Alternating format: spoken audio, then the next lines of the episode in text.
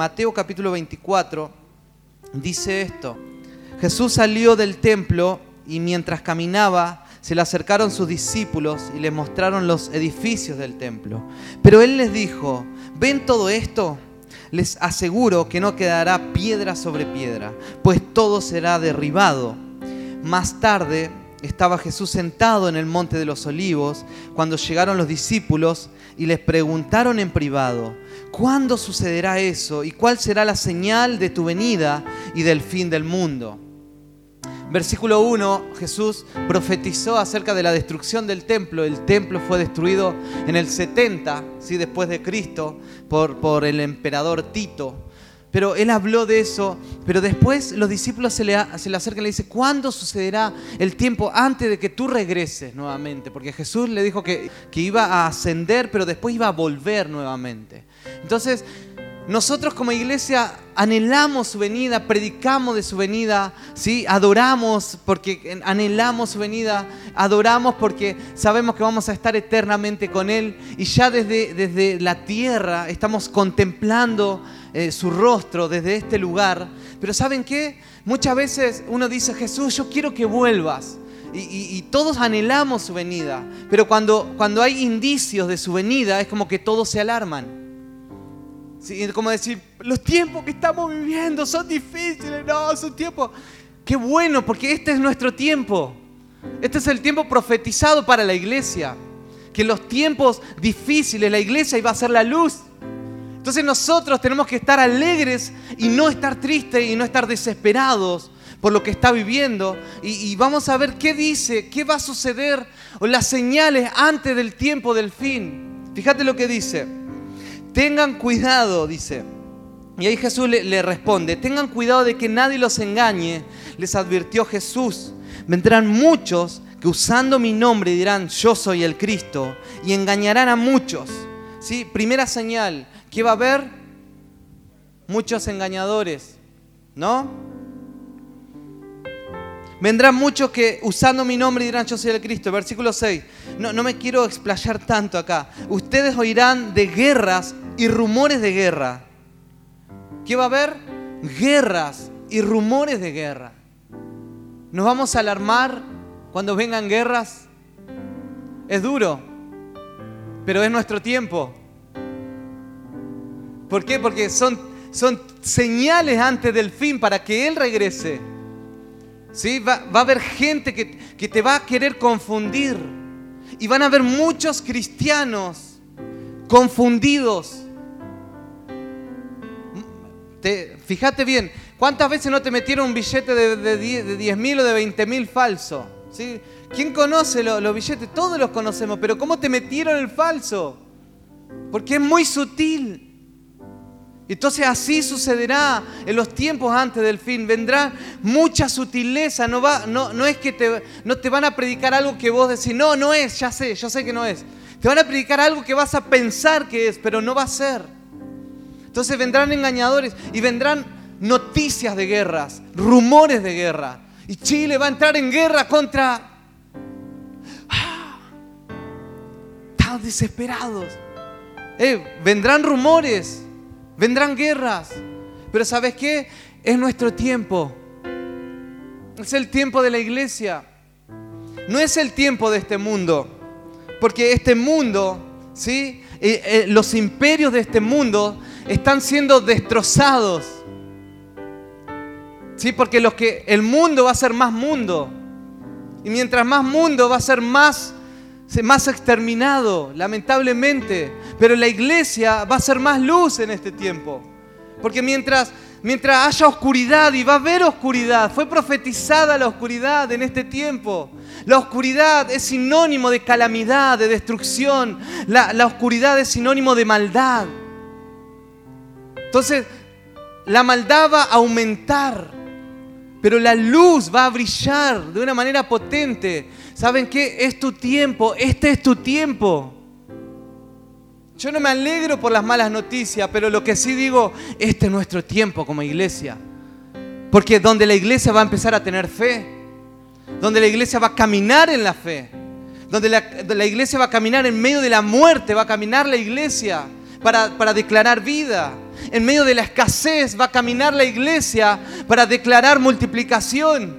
En medio de la calamidad la iglesia va a dar buenas noticias. Entonces, ¿es, ¿es el tiempo, es tu tiempo? ¿Crees que es tu tiempo como iglesia? ¿O, te estás mimetizando con este mundo? Entonces tenemos que nosotros tener cuidado, porque son tiempos, y yo, yo creo que son, pero son atisbos pequeños de antes de que el Señor regrese, porque vendrá más, ¿no? Mira, seguimos, seguimos leyendo. Se levantará nación contra nación, reino contra reino, versículo 7, y habrá hambres y terremotos por todas partes. Todo esto será apenas el comienzo. Será apenas el comienzo. Eh, por una pequeña, por un pequeño germen, virus, ya hay, eh, y, y realmente es triste ver la situación. ¿Sí? El pánico, el temor, todos encerrados. ¿Cómo vamos a hacer? Mirá, no nos podemos ni saludar. ¿No? Pero es apenas el comienzo. Entonces, donde más nosotros tenemos que ser iglesia, tenemos que ser más iglesia. ¿Sí? Y cuando te hablo de iglesia, eh, te estoy diciendo esto, la iglesia es la novia de Cristo. La iglesia no es la gente que se reúne en tal lugar, a tal horario. No, esa no es. Eso no, no quiere decir, sino que la iglesia es la novia de Cristo que está apasionada por Cristo. Porque dentro del templo hay gente que no es iglesia. Pero, pero, va a haber gente que va a ser la verdadera iglesia, que va a brillar, que va a orar, que va a clamar, que va a tener fe, que va a caminar en fe, que va a caminar en los milagros del Señor. Entonces, esa es la iglesia que tiene que brillar en este tiempo. Es la iglesia verdadera. Y sabes que yo siento esto, que a, medida que avanzan los tiempos y avanzan las calamidades y avanzan las cosas eh, difíciles que están pasando, más se va a distinguir cuando es un cristiano falso y un cristiano verdadero. Porque en las calamidades se ve si tenés milagro o no. Si vivís en el milagro, si vivís en la confianza, en la escasez, ¿sí? y en los momentos difíciles se va a notar si realmente tu fe es verdadera o no. Si estás confiando en el Señor o estabas confiando en, en la estabilidad de la nación. Si tu paz estaba porque la nación estaba estable. Pero se cae, se cae el gobierno del hombre, se cae la economía del hombre. ¿Y cómo está nuestro corazón? ¿Está lleno de paz? ¿Estamos siendo realmente la iglesia del Espíritu o realmente se cayó nuestro cristianismo con el gobierno de turno?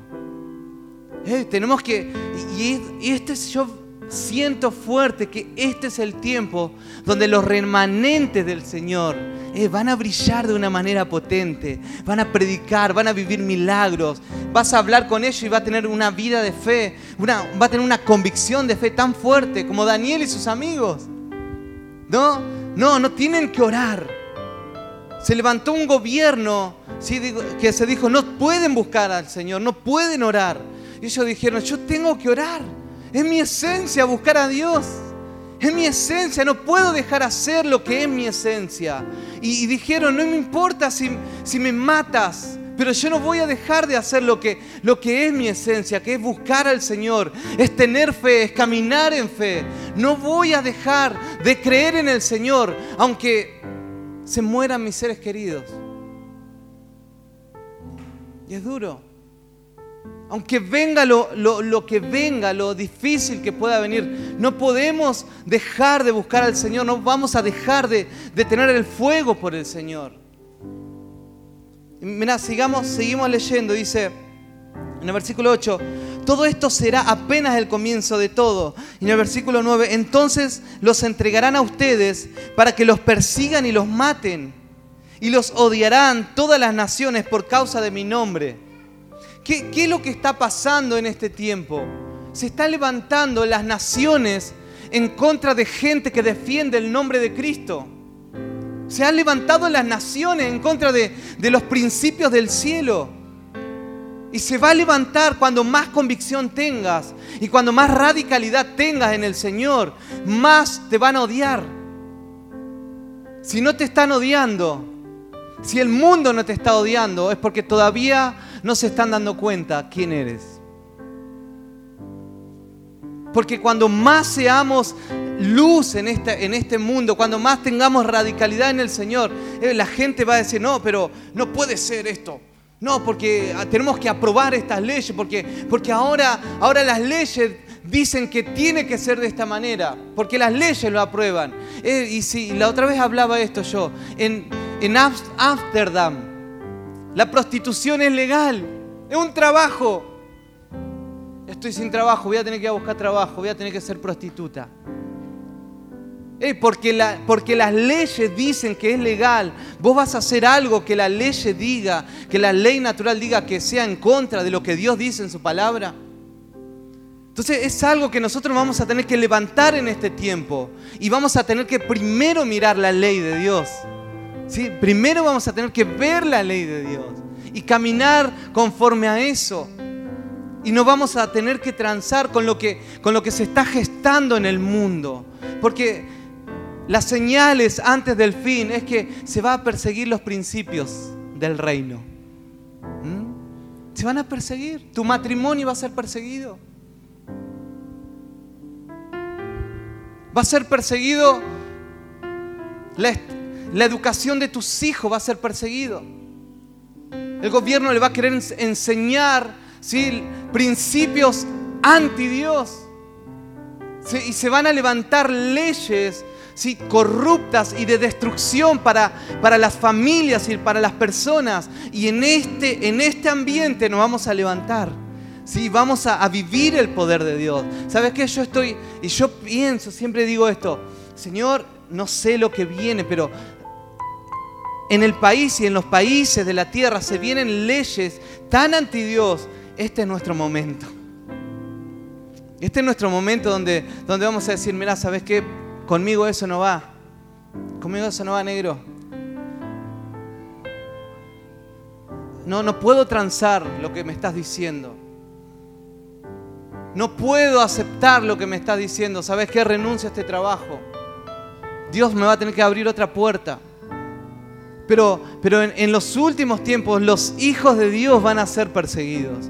Ustedes ven eso, ¿verdad? Sí, ¿no? ¿Cuántos han sido perseguidos en este tiempo? En cosas pequeñas. ¿Mm? Bienvenido al club.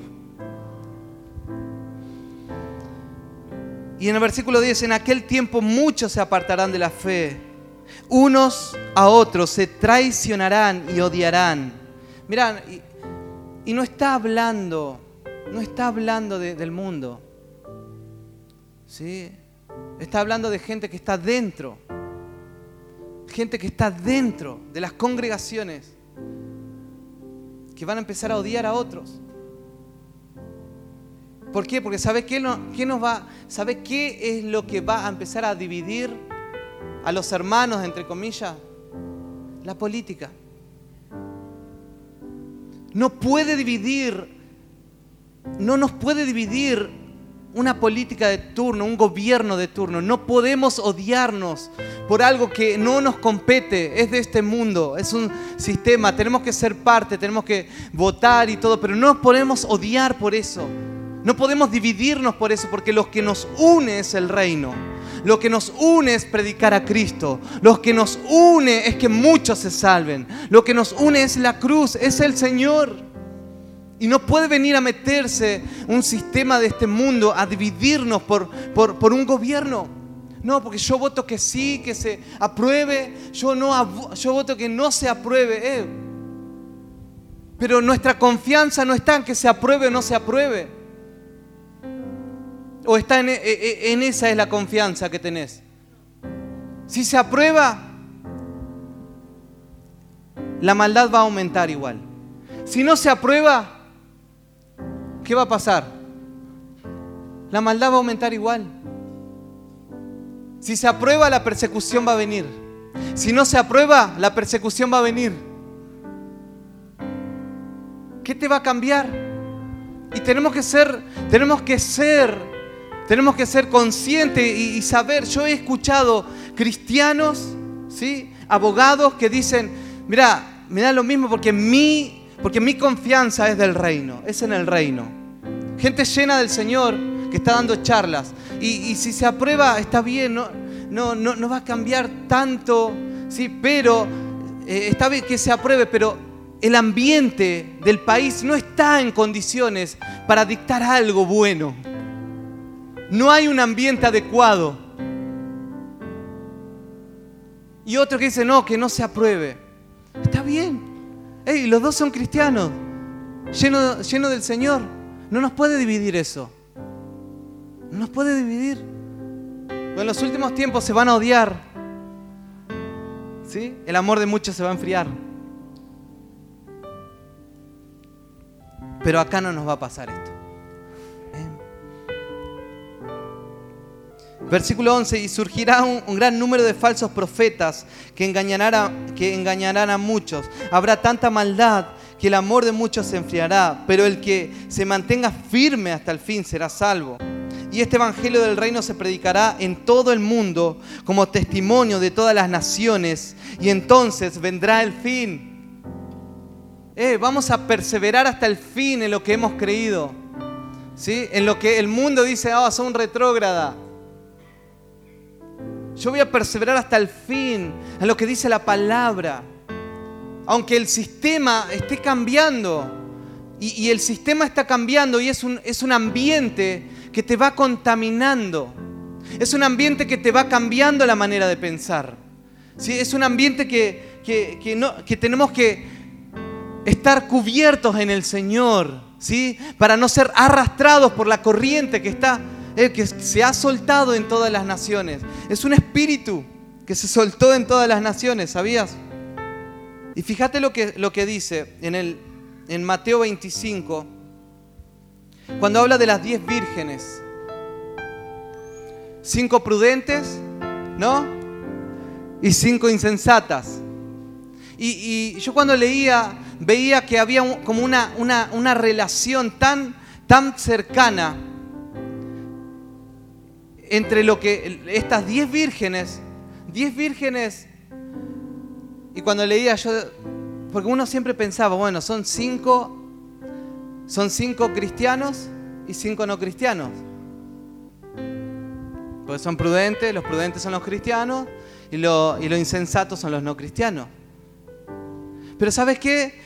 Y, uno cuando lee acá y ve, dice, eh, dentro, dentro de la iglesia, Dentro de la iglesia van a ver gente cristiana llena de aceite y dentro de la iglesia van a ver gente cristiana que su aceite se va a estar agotando. Y, eso es lo que va a pasar en este tiempo. El amor de muchos se va a enfriar. Entonces es un tiempo donde nosotros vamos a tener que estar prevenidos, donde nosotros vamos a tener que aumentar nuestra búsqueda con el Señor, pero no por miedo sino por la, por la posición que tiene la iglesia en este tiempo. Nosotros vamos a tener, y yo creo que ya, ya tenemos un protagonismo tan poderoso en el mundo, que tenemos que tener nuestras lámparas llenas de aceite. ¿Qué es, qué es la luz? Y quiero ver la diferencia entre la lámpara y el aceite. Fíjate, ¿sabe lo que es la lámpara? Y en Salmo 119, 105 dice, lámpara es a mis pies tu palabra y luz a mi camino. ¿Sí? La palabra es la lámpara. ¿Sí? La lámpara, la lámpara es el recipiente. ¿Sí? La palabra es el recipiente. ¿Bien? Lámpara es a mis pies tu palabra y es luz a mi camino. ¿Bien? Proverbio 6:23, porque el mandamiento es lámpara y la enseñanza luz y camino de vida las, las reprensiones de la instrucción. Fíjate esto, las insensatas y las prudentes, ¿qué tenían en común? Lámparas. ¿Sí? Todas tenían lámparas. Dice que la palabra es lámpara. Pero, ¿qué es la luz? ¿Qué es la luz? Es leer y aplicar esa palabra. ¿Sí? Todos pueden tener lámparas, todos pueden saber Biblia, todos pueden tener conocimiento, pero que tengas conocimiento no significa que estés siendo luz. La luz, la luz se, ilumina solo cuando se aplica. Yo puedo ver un, un matrimonio cristiano que puede tener lámpara, pero su vida viven como perro y gato. ¿Hay luz? Yo puedo ver a un cristiano que tiene lámpara, pero en el trabajo miente, pero dice malas palabras, pero tiene pensamientos de pornografía, o lucha con pornografías, o es, o es murmurador, o está enemistado con otros. ¿Su vida puede ser luz? No. Tiene lámpara, pero no es luz. Lámpara es a mis pies tu palabra, y es luz cuando aplico esa palabra. Por eso el mundo hoy en día dice, mira, yo no quiero ir a la iglesia porque desde que fui a la iglesia los cristianos son todos unos chantas. ¿Sabes qué? Tenés razón, son unos chantas. Porque tienen lámpara, pero no tienen luz. Tienen lámpara, pero no, no están iluminando. Tienen lámpara, pero no se sujetan. No, no se someten al discipulado. Entonces, cinco prudentes y cinco insensatas. Hay cristianos que, que están siendo insensatos, que no están esperando al Señor con aceite, que no están esperando al Señor siendo luz en esta tierra. Hay cristianos que están jugando a ser cristianos. Hay cristianos que se, se autoengañan. Incluso hay gente que se autoengaña y, y, y capaz que piensa que, es, su cristianismo es bueno, pero se están autoengañando, como dice eh, Santiago, que miran a la ley, pero se olvidan cómo es. Hay cristianos que están caminando solos y no están caminando con, con pastores, con líderes, no están siendo discipulados, están pasando problemas y, y están queriendo salir, pero no están, no están lográndolo. Necesitamos tener lámpara. Todos saben Juan 3:16.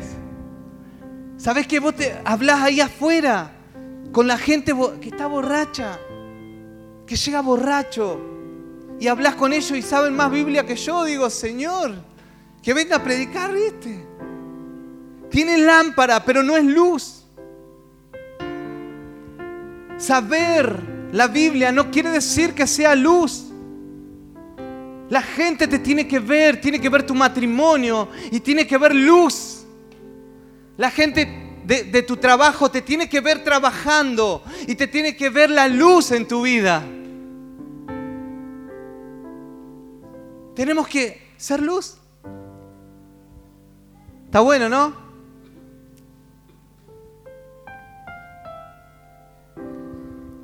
Fíjate esto, Proverbios 21, 20. No me, voy a extender tanto. Yo creo que ya entendiste.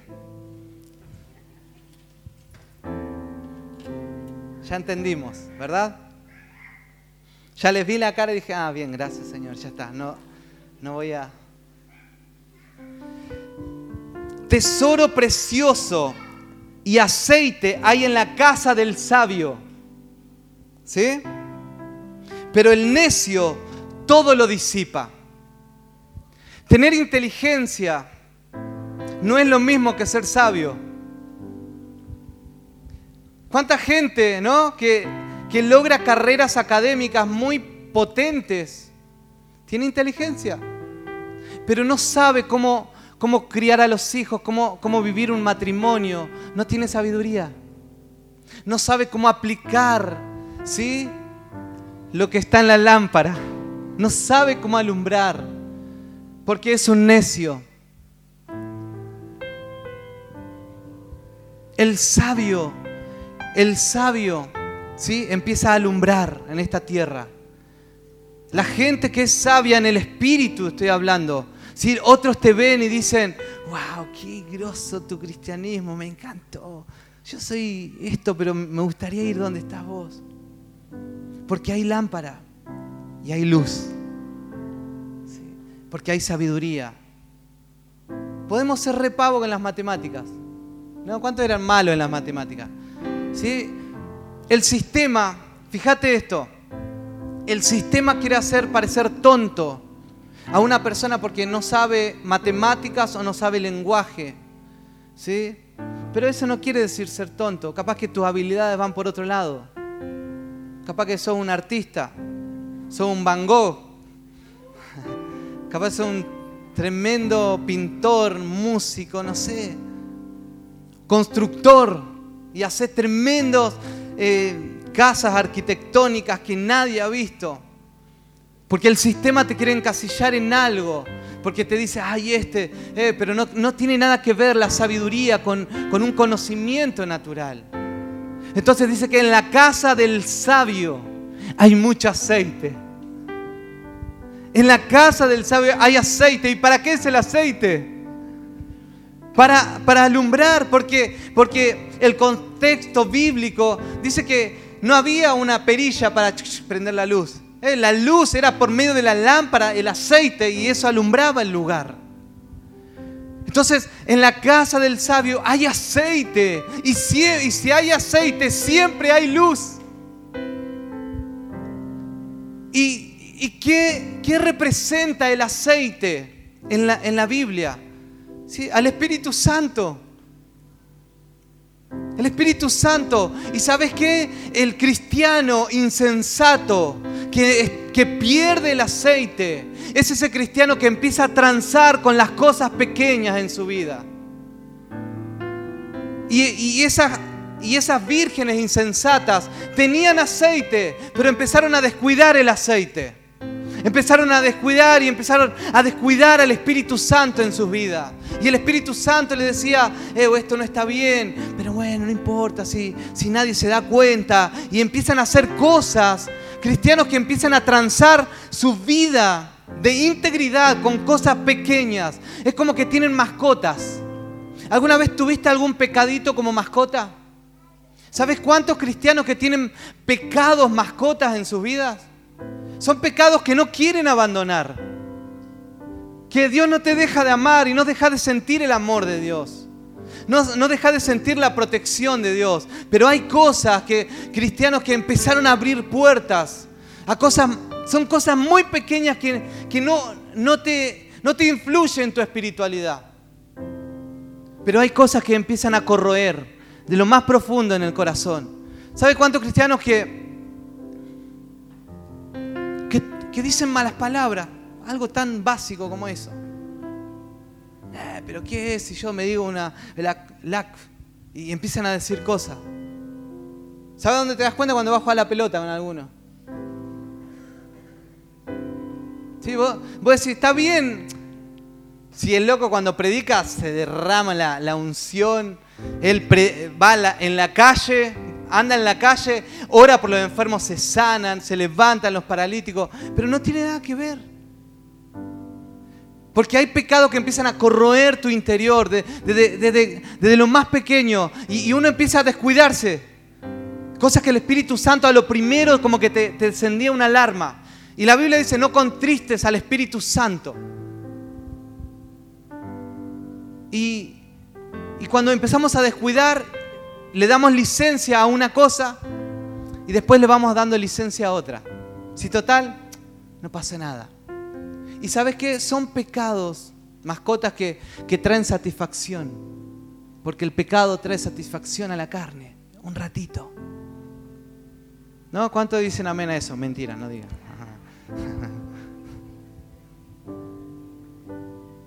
¿No pasa eso? Entonces, hay cristianos que están, están perdiendo el aceite en sus vidas, están dejando de alumbrar, están siendo insensatos. Entonces es un tiempo donde nosotros como iglesia vamos a tener que empezar a, regalar esas mascotitas, ¿no? Esto a mí, mira, les digo esto, a mí me, cuando me disipuló, me disipularon a mí, me empezaron a matar todos los pecaditos mascotas que tenía. Uy, yo no sabía que los tenía. Pedía prestado, no devolvía. Miraba pornografía. Me arrepentía, sí, Señor, pa. Pero después lo volví a hacer. Me arrepentía, sí. No, nunca había un cambio. Y nadie sabía. No sabía ni mis pastores, nada. Y hasta que me agarró mi discipulador. Y sabes qué, muchas veces es necesario pasar vergüenza, ¿sí? por un rato y confesarlo. ¿sí? Que pasar toda la vida con eso y perder, perder el aceite del Espíritu Santo en nuestras vidas. Sí, porque es un tiempo donde, donde la iglesia va a tener que empezar a ser prudente, donde vamos a tener que a brillar con una luz diferente. Vamos a empezar a dejar ¿sí? de contristar al Espíritu Santo. Y si en tu vida había murmuración, vas a tener que empezar a dejar la murmuración. Si tu vida había egoísmo o, rencor en contra de gente, ¿sí? vas, a empezar vas a tener que empezar a perdonar el rencor en contra de personas. Porque son cosas que, que se está perdiendo el aceite en tu vida, que te hace dejar de brillar. Y, que, y, hay momentos donde te sentí ofendido y decís, no, no, quiero saber nada de esas personas y empezamos a hablar mal de otros. Eh, vas a tener que empezar a, perdonar en tu corazón y decir, eh, no puedo ofenderme tan fácilmente y andar de lugar en lugar, de iglesia en iglesia. Tengo que resolver rápido las situaciones. ¿Por qué? Porque el aceite no se puede perder. Por eso hay tantos cristianos chantas que tienen lámpara, sí, pero no tienen aceite. Su vida de, intimidad con Dios se pierde. Total, Dios los usa. Porque tienen el don. Nos predican y se convierten. Ah, ¿para qué voy a orar? Si se convierte. Dejan de leer la Biblia. Sí, hay gente que en los devocionales no, no, me tira ni, no me tira ni una letra en los devocionales. Y una, una, vez un chico me dijo, no, pastor, yo no, no, no hago los devocionales, no los pongo ahí porque, porque yo leo la Biblia. Ah, bien, lees la Biblia, le digo. Qué bueno. ¿Qué libro estás leyendo ahora? Eh, no sé, ahora todavía no empecé. Voy a empezar. Claro, gente que te pone su excusa.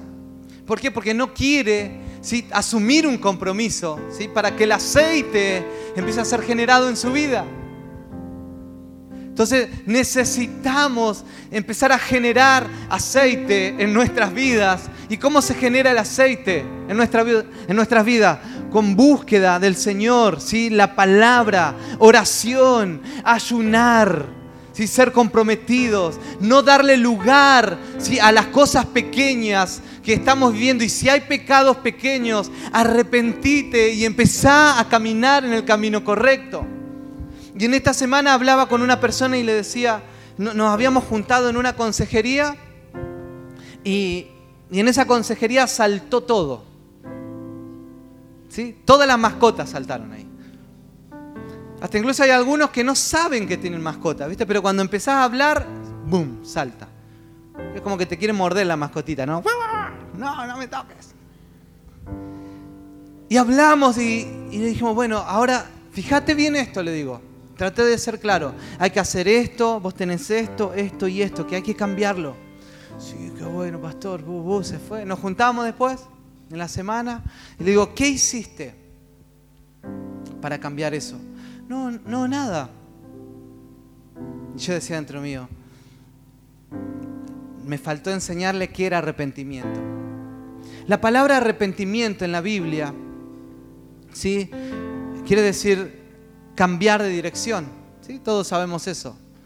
¿sí? Eh, cambiar de, dirección. Y, quiere decir esto, en el hebreo teshuvah, ¿sí?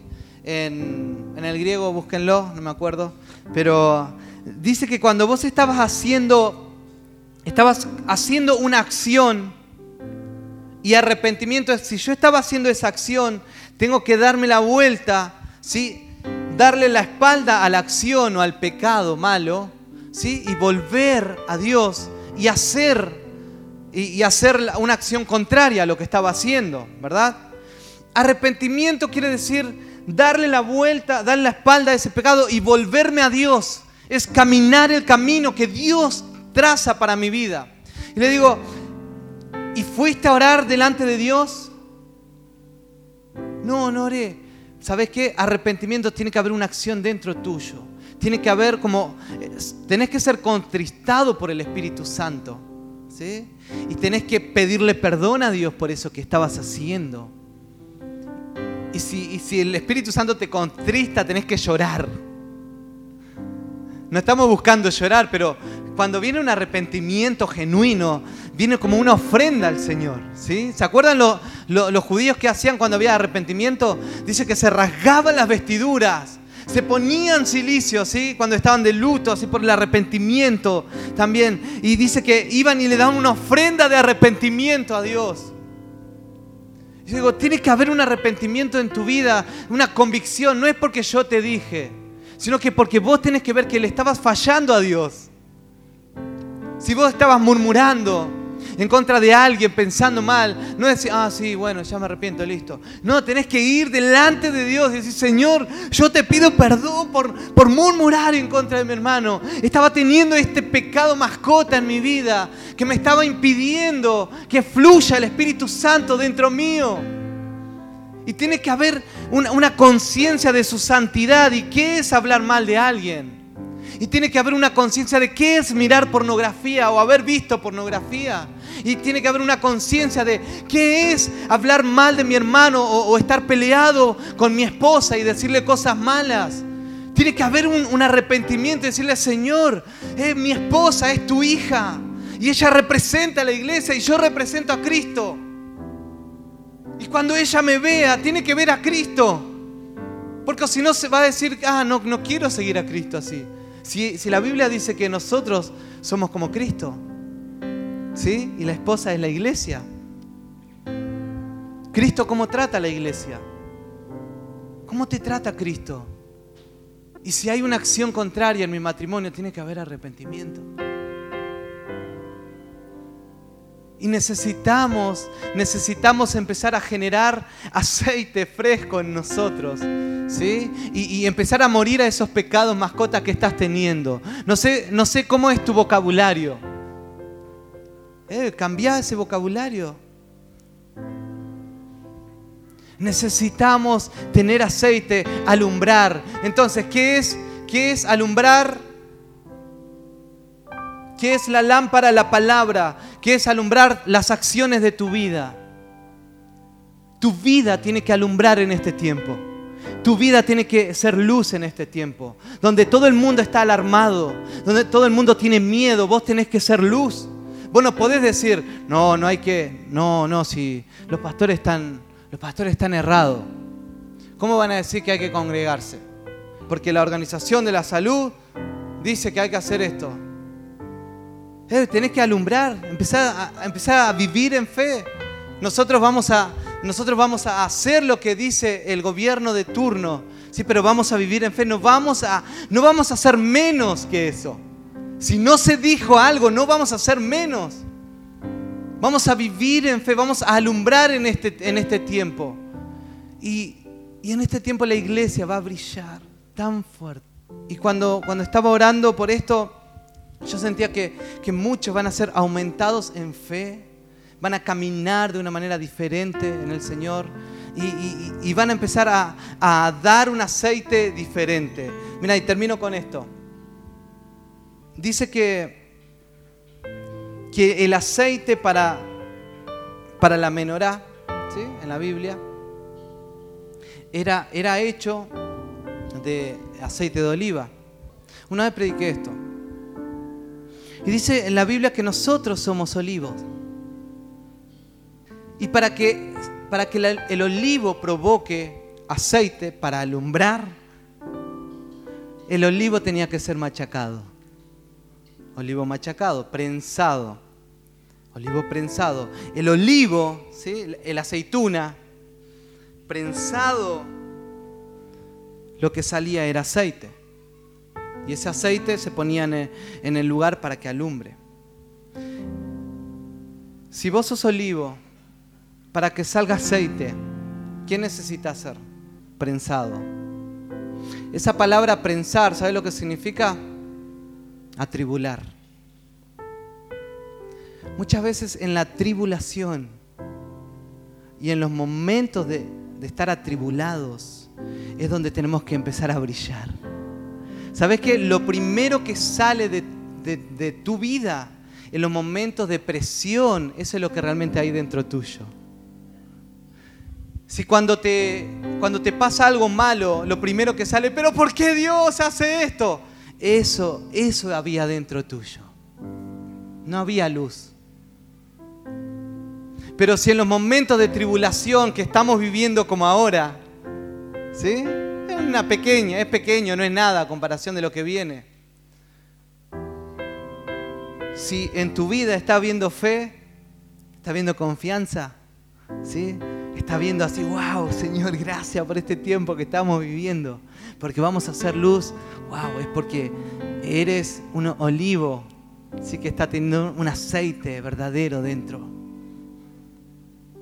Pero en estos momentos nosotros como hijos de Dios no podemos dejar de, de vivir en fe. ¿Mm? No podemos dejar. Y yo le pido al Espíritu Santo que te muestre y que mate todas las mascotas que hay en tu corazón que mate todo lo que hay de este mundo en tu corazón. ¿sí? Que mate todo lo que no es de Él. ¿sí? Porque el Señor te va a preparar. Y vas a hacer luz. Y vas a ver milagros. Y vas a ver sanidad. Y vas a ver tu familia convertida vas a ver tus vecinos convertidos. Y donde todos están alarmados, vos vas a decir, el Señor, tranquilo familia, Dios va a hacer algo, Dios va a hacer un milagro. Si estamos confiados en Él, Él nos va a proveer, Él va, a mandar codornices, va a mandar asado, va a mandar carne, no sé, algo va a hacer, pero si no hay nada, ¿sí? algo Dios va a hacer. ¿Cuántos dicen amén a eso? ¿Sí? Te invito a que te pongas de pie y que oremos por esto.